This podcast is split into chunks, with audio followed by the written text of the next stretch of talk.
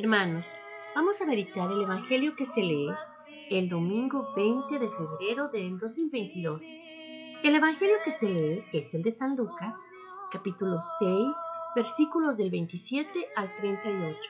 En aquel tiempo, dijo Jesús a sus discípulos, a los que me escucháis os digo, amad a vuestros enemigos, haced el bien a los que os odian, bendecid a los que os maldicen, orad por los que os injurian. Al que te pegue en una mejilla, preséntale la otra. Al que te quite la capa, déjale también la túnica. A quien te pide, dale. Al que se lleve lo tuyo, no se lo reclames. Tratad a los demás como queréis que ellos os traten. Pues si amas solo a los que te aman, ¿qué mérito tienes? También los pecadores aman a los que los aman.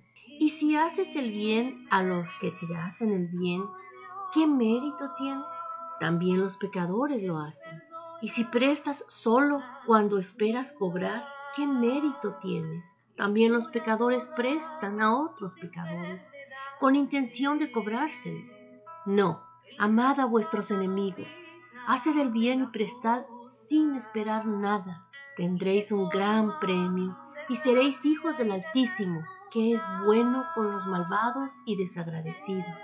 Sed compasivos, como vuestro Padre es compasivo. No juzguéis, y no seréis juzgados. No condenéis, y no seréis condenados. Perdonad, y seréis perdonados. Dad, y se os dará. Os verterán una medida generosa, colmada, remecida, rebosante. La medida que uséis, la usarán con vosotros. Palabra del Señor. Gloria a ti, Señor Jesús. Hermanos, en este Evangelio el Señor nos da a conocer diez aspectos para poderle seguir. Así es, hermanos. El Señor nos dice, ama. El Señor nos dice, haz el bien. El Señor nos dice, ora. El Señor nos dice, a quien te pide, dale.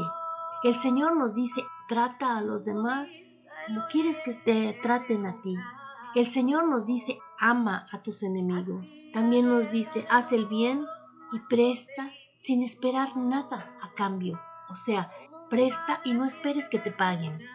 El Señor nos dice, no juzgues, no debemos de juzgar, debemos de perdonarnos para que Él nos perdone. El Señor nos dice, debemos de dar sin ver cuánto estamos dando. Así es, muchas veces damos, por ejemplo, vamos en la calle y hay alguien que está pidiendo dinero, un vagabundo, un mendigo. No sabemos ni siquiera qué es su vida, solo sabemos que hace frío y está sentado en esa esquina pidiendo dinero. Y muchas, pero muchas veces pasamos de largo y ni siquiera los volteamos a ver. Y a veces hasta nos indignamos y nos da hasta miedo pasar enfrente de ellos, sin pensar que ese mismo puede ser Jesús, hermanos. Si traes en tu bolsillo 10 dólares y tienes que ir al trabajo y es para tu noche, dale la mitad y verás qué rico te vas a ver tu lonche ese día. No digas, ok, te voy a dar un dólar y se acabó. No, hermanos, debemos de ser dadivosos unos con otros. ¿Por qué? Porque de la misma manera nuestro Padre nos da. Él no se queda con nada. Él no mide lo que nos da. Él simplemente nos da lo que necesitamos. Pues bien, así es, hermanos. ¿De qué nos sirve ser buenos con un jefe que es bueno? ¿De qué nos sirve amar a ese empleado que siempre está con nosotros y nos ama? ¿De qué nos sirve? No, tiene más mérito aquel que ama y reza por aquellos que no lo quieren, por aquellos que lo critican, por aquellos que se llaman ser sus enemigos. ¿Por qué es más mérito? Porque acaso no tuvo más mérito y no nos enseñó más el Señor cuando Él amó a aquellos que lo estaban crucificando y en ese último momento le dijo a su Padre, perdónalos, Padre, no saben lo que están haciendo, no saben lo que hacen. ¿Acaso no es una misericordia tremenda y un ejemplo tremendo pedir por aquellos que te están crucificando? Ese es el mensaje. Dale amor a aquellos que te están clavando en la cruz. Ese es el mensaje. Trátalos como tú quieres que te traten a ti o a tus hijos o a tu esposo o a tus nietos. Trata a los demás como esperas ser tratado. ¿Para qué? Para que el Señor esté orgulloso de ti, para que estemos en gracia con Él, para que sigamos estos nuevos 10 puntos que Él nos regala por medio de San Lucas en este Evangelio.